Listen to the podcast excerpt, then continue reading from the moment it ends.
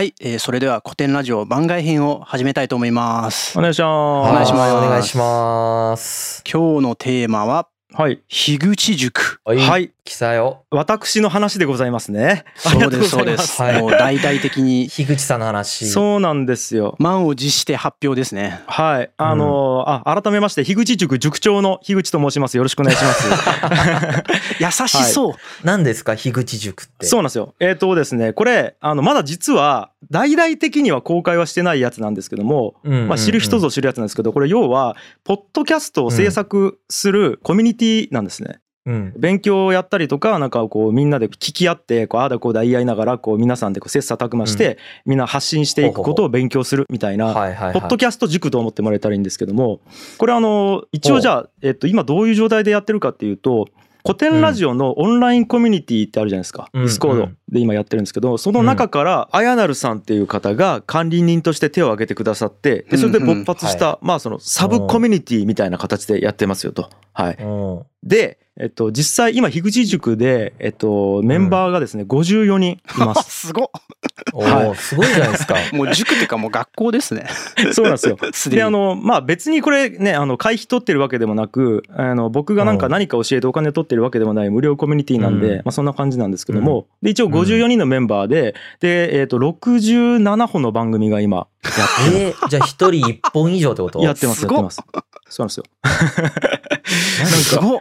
いやであの例えば、えっと誰がいるかうん。でいうと、まあ、古典ラジオの番外編でゲスト出演した高取屋さん。うんうんうん。あのはい。これあの中東の話をする中トークっていう番組とか、はい。うん。あと室越さんですね文化人類学の。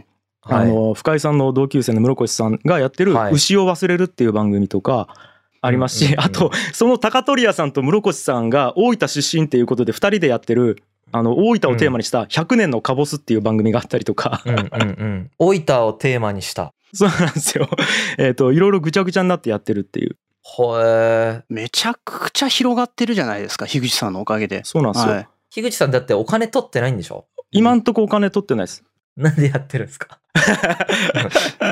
いやーなんか僕もともとっていうかそもそも、うん。僕、うん世の中全員が音声コンテンツやったらいいのにって思ってるんですよ。うんうんはい。音声なんですか？音声コンテンツをやった方がいい。音声ですね。まあいろいろ理由があって、まあ正確には全員が何かしらで自分の思いとか理念とかやってることを発信すればいいのにと思ってるんですね。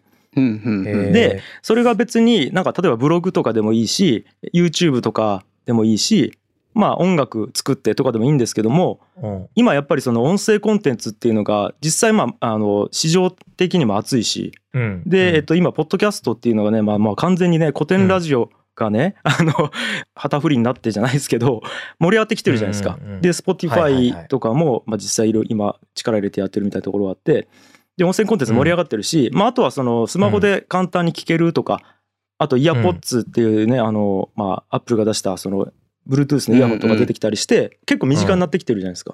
うん。うん。だから発信する側もあの聞く側も結構あの昔より身近になってるっていうところがあって、うん。で、えっと、まあ、ブログとか YouTube とかって今までやってる人いたんですけど、はい、今、えっと、音声が得意な人が音声コンテンツを始めやすくなってるっていうところがあると思うんですよ。なるほど。環境が整ってきたということですよね。ですですです。環境整ってきてるっていう。え、音声が得意な人っていうのは？はい。喋るのが得意な人ってことですか？そうですそうです。まず喋るのが得意な人。やっぱこう、はいはい。文章が得意な人と喋るのが得意な人ってうん。違うと思うんですよ。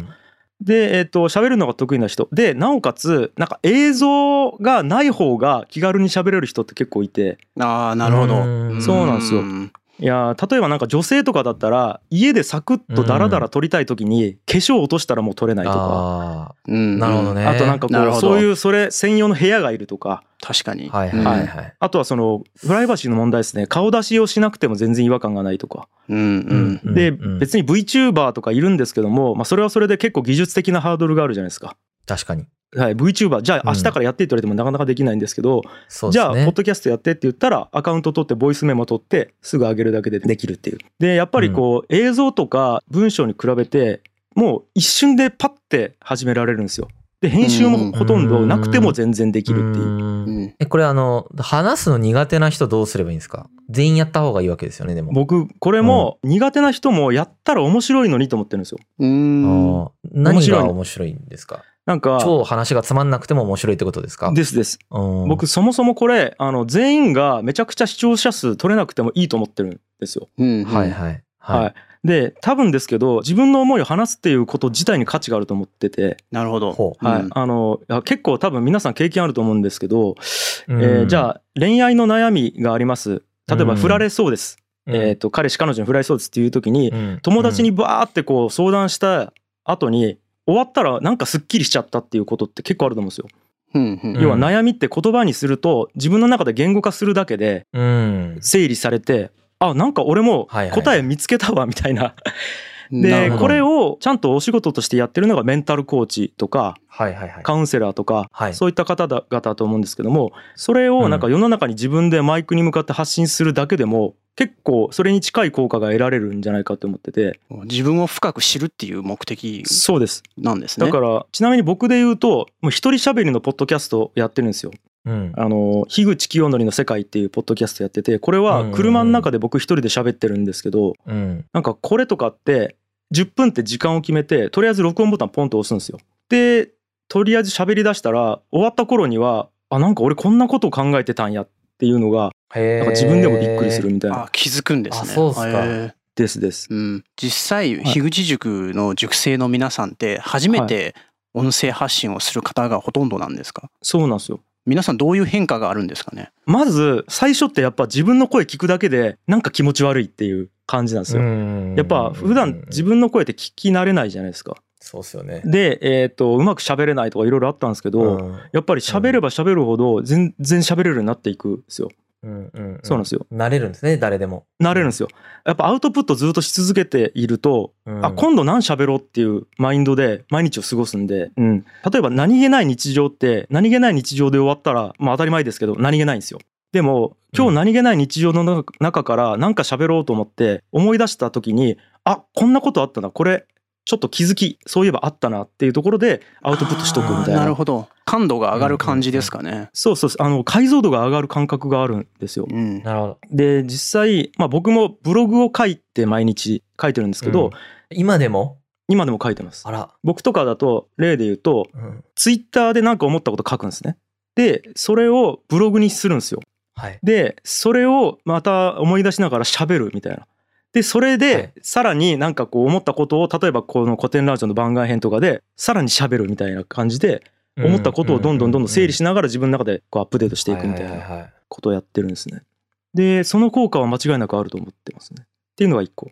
で、もう一個言うと、これ面白いなと思ったのが、もうツイッターみたいな SNS 化してきてて、音声コンテンツが。要はどういうことかっていうと、誰かが誰かのラジオにゲスト出演したりとか、あとうん。誰かのやつを聞いて自分の番組で〇〇さんの〇〇について僕も思ったことあるんですけどみたいなことを言ってそれに対してまたアンサーで答えるみたいな。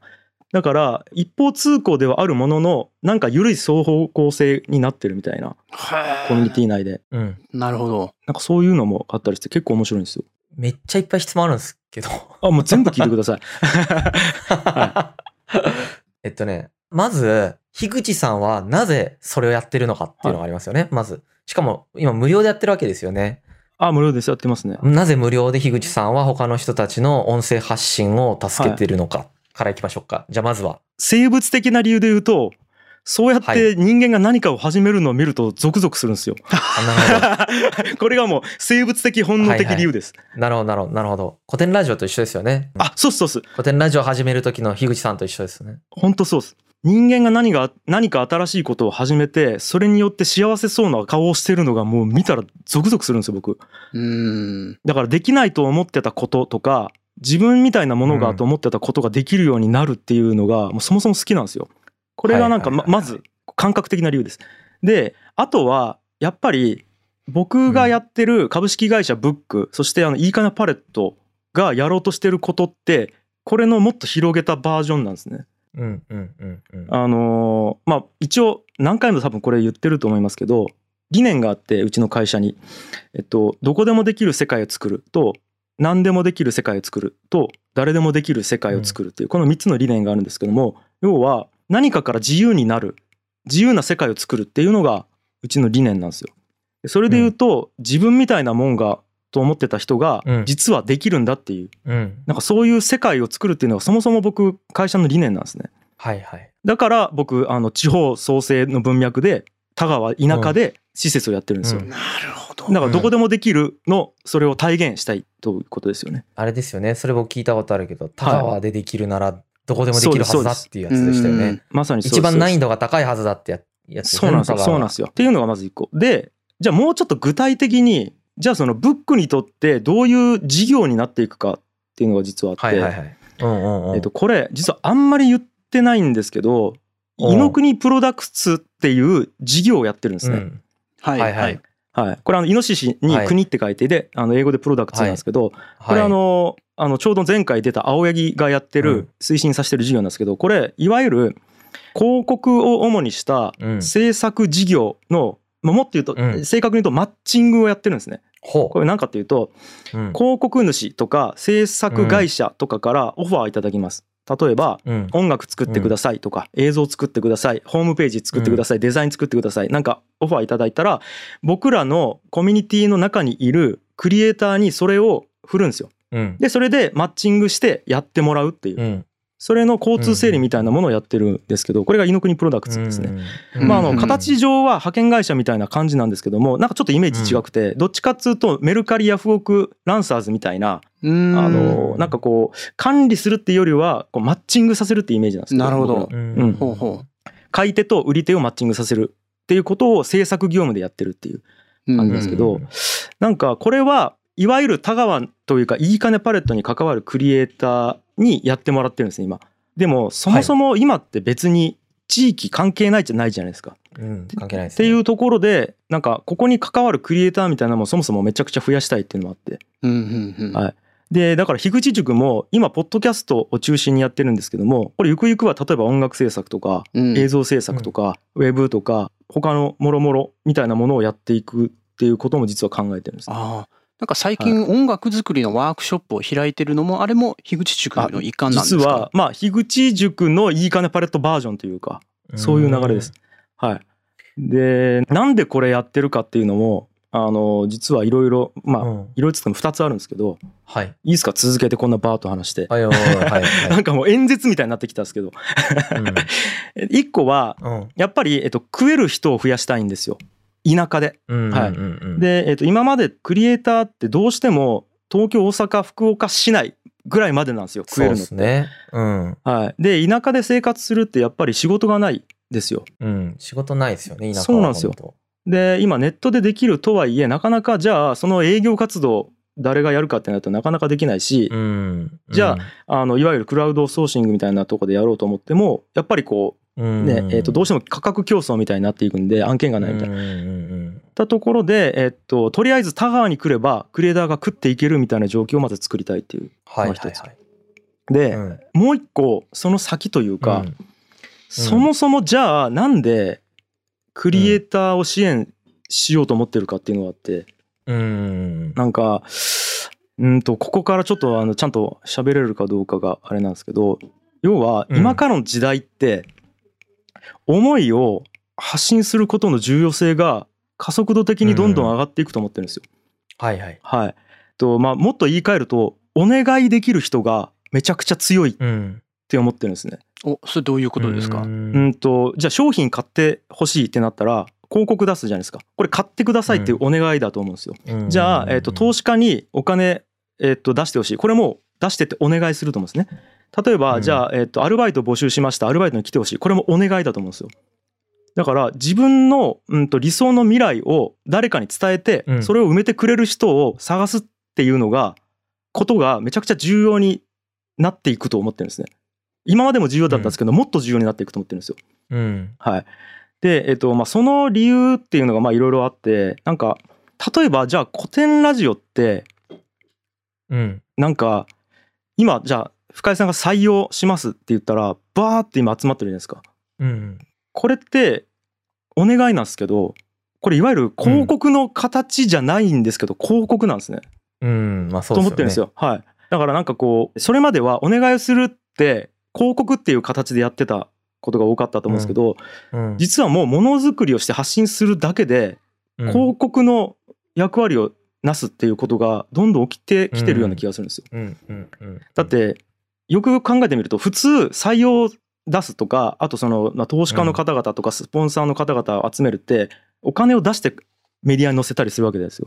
今ってはいサポーターの方々に支援していただいてしかも広告できてるじゃないですか。うなんか、これってなんか一昔前までは結構難しかったと思うんですね。うんインターネットがない時代って。うん。でそれができるようになってると。うん。はい、でしかもあの、まあ、無料でできるようになってきたっていうところであの今、まあ、もう一回言うと今からの世界って自分に確固たる理念があってビジョンがあってそれをうん。めちゃくちゃ強く発信できるっていうことが相当重要だと思ってるんですね。だから、うんクリエイターとかそれを発信できる人っていうのを田川にめちゃくちゃ集めたいんですよ。うんうん。はい田川である理由はさっきの田川でできたら全部できるからだっていう。そうですそうですよね。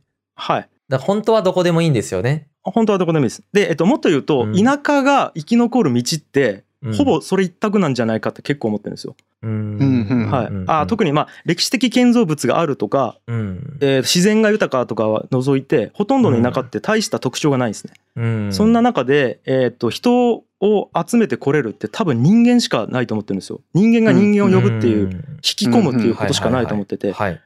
じゃあその人間をどうやって見つけるかってもう何かしら発信し続けるっていうことがめちゃくちゃ重要だと思ってるんですね。なるほどな。るほど。はい。だから田川にもう発信できる人間をめちゃくちゃ集めて、うんものづくりできる人間めちゃくちゃ集めて、むちゃ。ゃくちゃ騒がしくしたいんですよ。なるほどね。はい。うんで、まあもちろん田川って言ってますけど、田川って僕土地じゃなくてもうほぼ概念みたいなもんだと思ってて、なんか例えばじゃあ樋口塾の人って僕田川の人と思ってないかというと半分思ってるんですよ。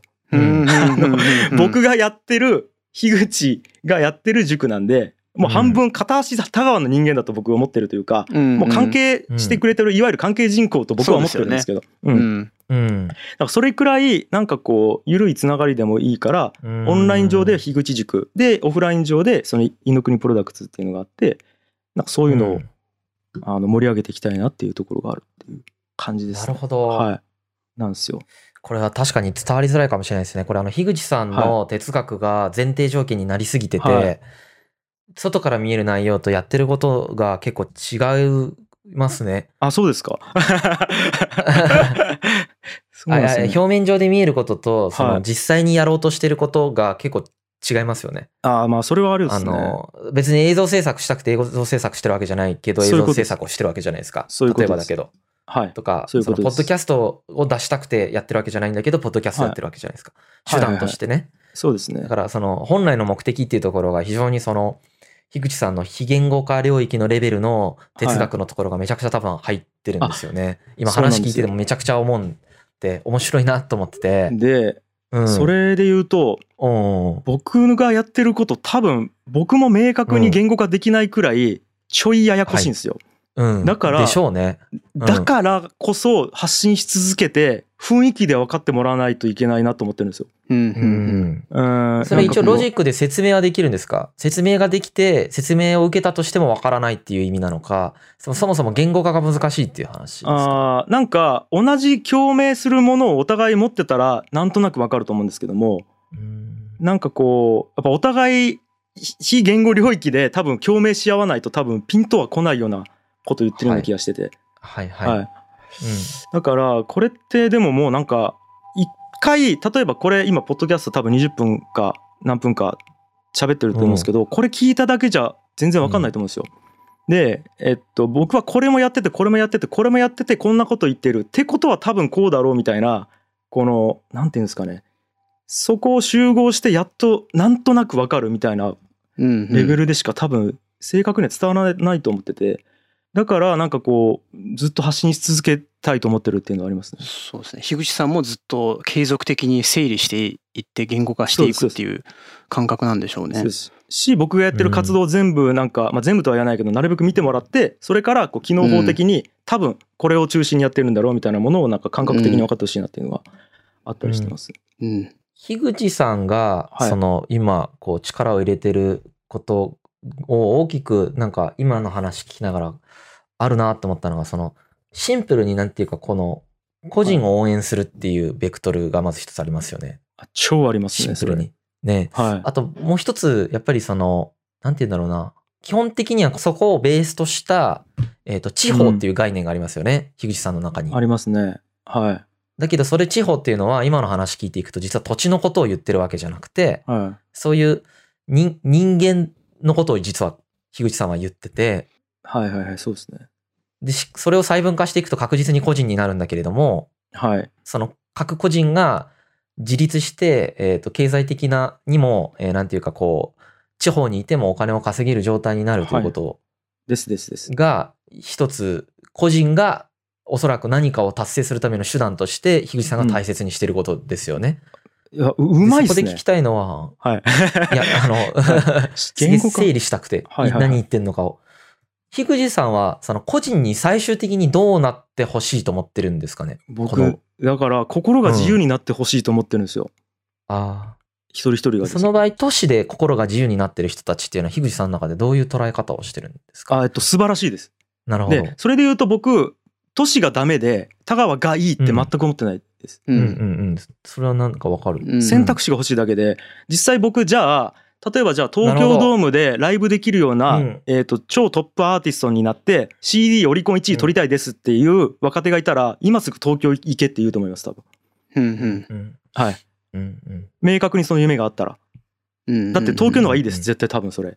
一流のミュージシャンになるんだったら。はい。で、えっ、と、でもなんか人間の幸せって別にそこだけじゃないっていうことはまあ多分皆さん分かってると思ってて、でもなんかこう、いろんなことに縛られて、やりたいことがあって、これが東京でしかできないと思い込んでるみたいなところが結構あると思ってて。とか、やりたいことが分からないから、とりあえず人がいっぱいいて刺激がある東京に行っとく。で、なんかバイトしながら見つけられたらいいな。あ、なんかちょっと正社員で雇ってくれたから一旦働いてみようで10年間経っちゃったとか、例えば。うんでも全然幸せと思ってないみたいなことってめちゃくちゃあると思ってて。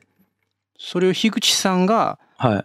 何かしら何かしらっていうかカウンセリングだったりお話を通じてはい。なんか彼らにその何かをやりたい人たちのためになんかこうその選択を踏み出していくっていうのを後押しするっていう感覚なんですかね。だから多分僕、うん選択肢を広げたいだけなんですよ。住む場所も、職業も、活動内容も、生き方全部に関して選択肢を広げたいんです。うんうんうんうんはいうん。もっと柔らかくなってほしいなって思ってる。そう。樋口さんが言ってる心が自由になるっていうのは選択肢が広がっている状態のことを指そうですすんですか？ほぼそうです。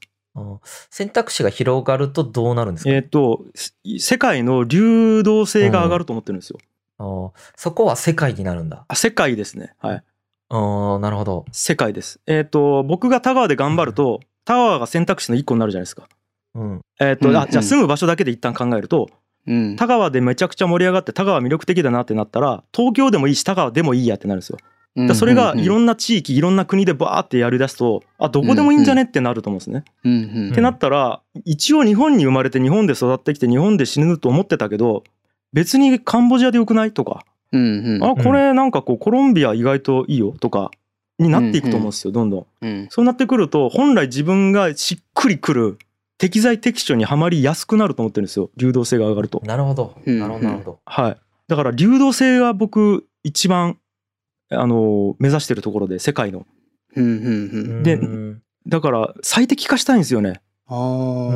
はい。ハマってないところにいる人を全員ハマらせたいですよ。えっと、最適化したい。なんか今の話聞いててすごい、やっぱりでも個人のこと考えてんだなって思ったんですね。その世界を流の流動性を上げること自体が個人がはい。自らの多分才能とか能力が100%発揮するためじゃないですか。あ、もそうです、もそうです。マジでそうです。そういう状態って世界が流動性が上がってる状態はい。だと。はい。でその世界の流動性が上がってる状態っていうのは、はい象徴的には、象徴的に田川のような何の可能性もなさそうな場所で可能性を見出せることだと。ちょ、ちょっと、可能性一応、はいまあまあまあ、それはいいとして。はい、すいません、すいません。まあそうですよね。いや、田これ僕が言ってるわけじゃなくて、樋口さんが考えたことですからね。ごめんなさい、ごめんなさい。あ、でもそういうことっす。で、はいそうですよね。で、そのためには、個人がそれぞれが自由に、まずは、自由にというか、気軽に発信し始めることが、そのステップ1になるんだということを言ってますよね。今、です樋口さんって。ですです。で、それを、はいなんで、まずそのステップ1を応援してるわけですよね。うんってことでいいですよね。はいめちゃくちゃそうでです。はい。個人の、個人の、その最適化とか、いう言葉で出てきましたけど、はい。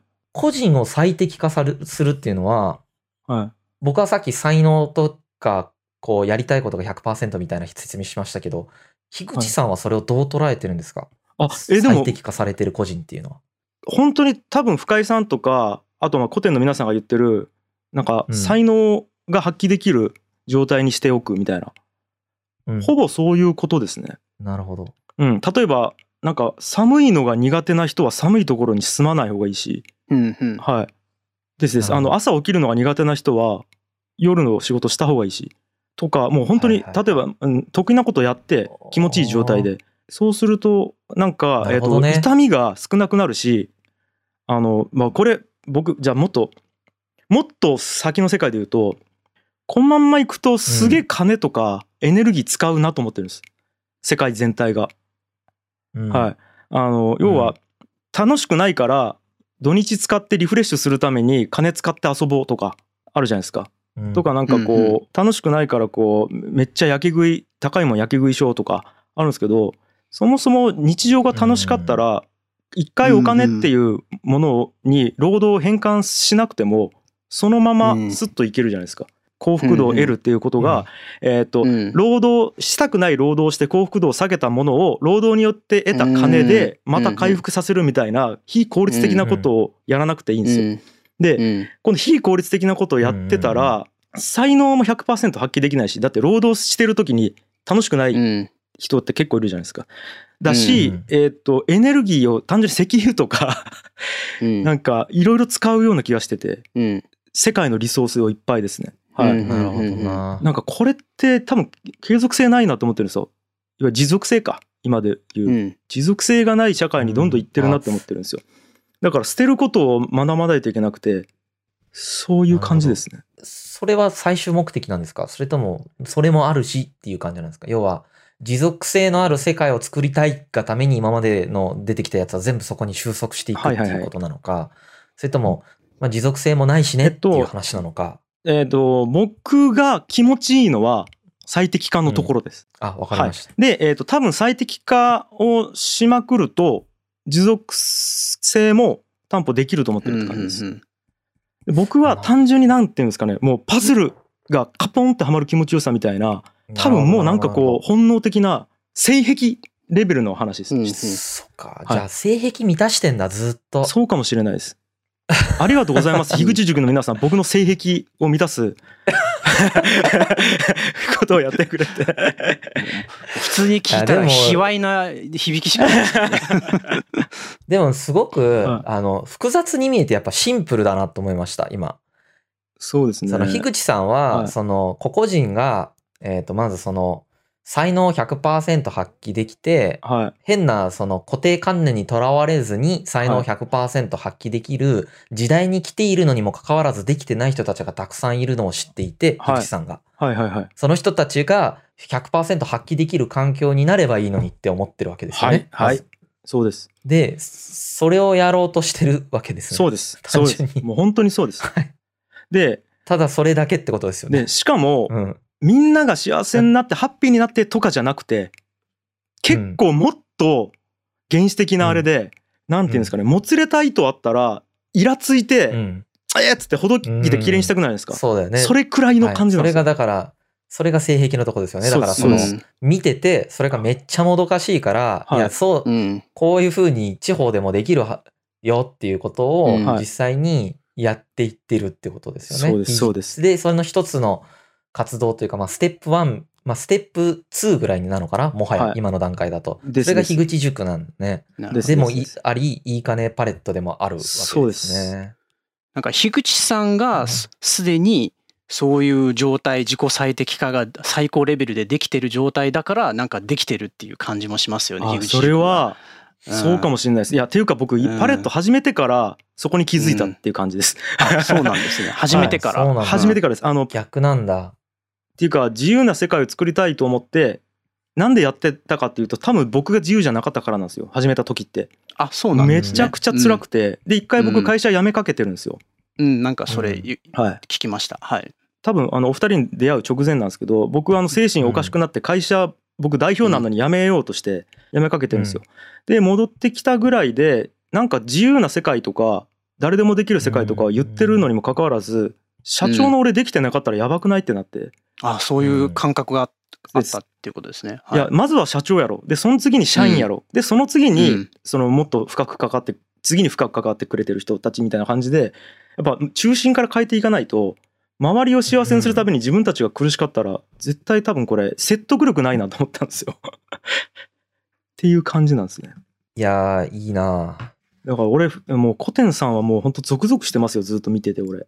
いやーもう本当に、だから、うんいや、僕もすごいその才能の話すごい実は個人的に僕にもそういう、なんていうかな、願望あるんですよね。そこ一人一人の才能を開花させたいっていう願望が結構、人の才能を見るのが僕好きなんで、そうっすよね。やっぱり、樋口さんのそういう哲学みたいなのってやっぱり僕たちもすごく多分古典ラジオで影響を受けてるんだろうなと思いますね。はい。いやだからもう僕ずっとあのお二人がいかにこう気持ちよく発信できるかっていうのはもうずっと気にしてます、うんうん実は。うんうん ですね。って感じでね。す。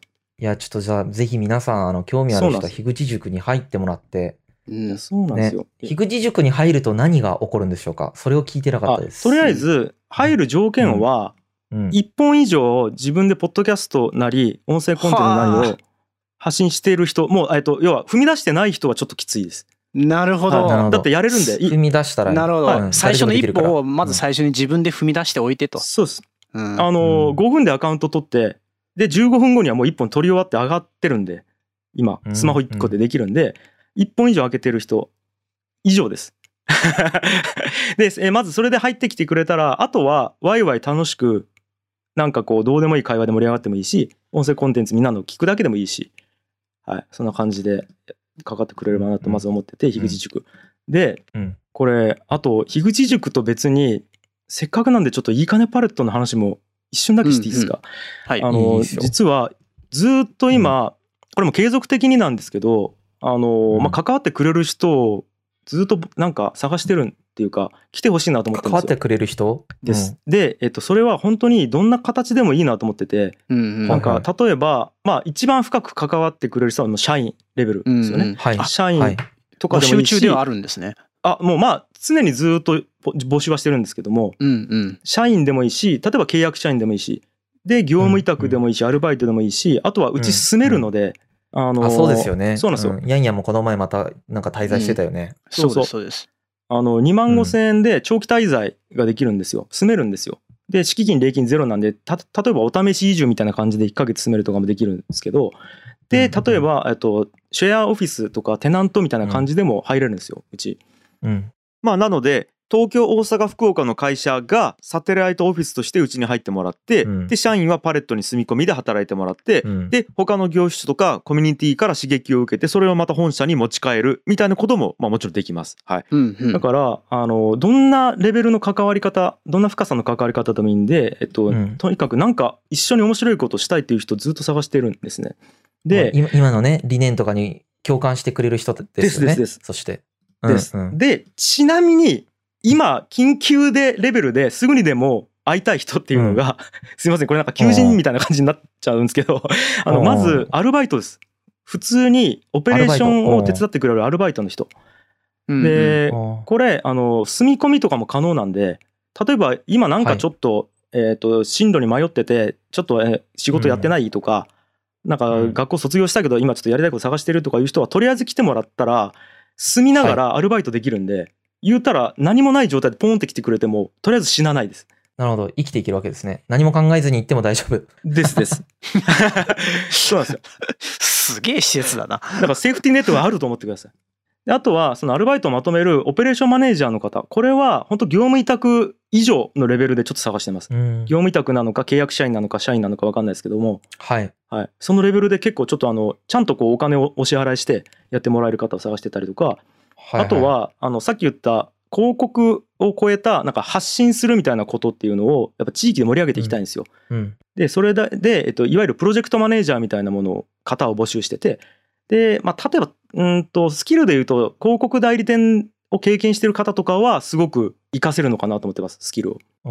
広告代理店の何を経験した人が例えばその広告をと営業でもいいしそれで企画を考えたりでもいいし、はいはい。で例えばなんか僕のイメージだと田川にあるそのお店とか会社とかっていう方と話をして、まあ、広告ではない広告というか例えばポッドキャスト始めましょうよとか YouTube 始めましょうよとか、そういうのを手助けをするみたいな。とかもうそこから何やったらもうその事業に対するアドバイスをしていって一緒にいいかねパレットと組んで何かやりましょうよとか、はいそういう形を作っていけるようなことに興味がある方とか。これは、え、えっと、住み込みというか、田川に行かないといけないんですよ。なくてもいいです。じゃあ、東京からでも勤められる。はい。おーです。まあそれはあのもちろん言ってくれた方がいろいろとこうやりやすくはあるんですけどそれはちょっといろんな関わり方僕らも模索してるので、一気にじゃあ範囲広がりますよね。はい。条件とかは？条件。条件とかは一旦なしでえ、なし？あの、給与なしで募集しあ給与とかもあ、うんきゃなしっていうか あのお話しして決めましょうと あ、わかりました。と思ってます。えっ、と、はいじゃあ、えっ、と、ゼロ、ゼロベースというか、まあ、相談ベースで全部ですです。全然や。りたいので、うんうんえっ、と、はい一旦まず、そう、あの、興味ある人は声をかけてほしいと。そうですそうです。気軽に。これどうやって樋口さんに声かければいいんですかね？あじゃあもう。えっ、と僕が何かしらツイッターで発信します。うん。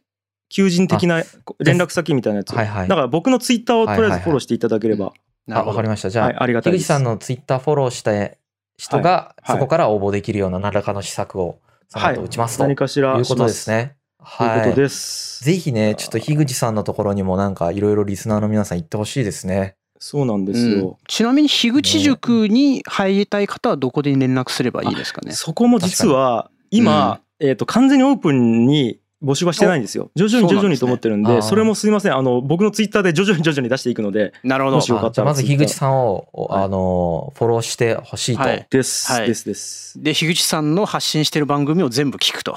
はい。いやでも相当ありますよ。僕出てるだけで7本あって関わってるの11本あるんで、あの ちょっときついと思います。すごいな、普通に考えると。はい。すげえな。です。日本で一番ポッドキャストを推進してる人だよ、確実うに。ん。であありたいなと思ほぼ確実に。うんうん確実にトップランナーだよね。ねそう言っていただき、うんあ日本一の方にそう言っていただけると、うんはい嬉いしい。やだからマネタイズちゃんとすればいいのにね。そうなんですよ樋。口さんも。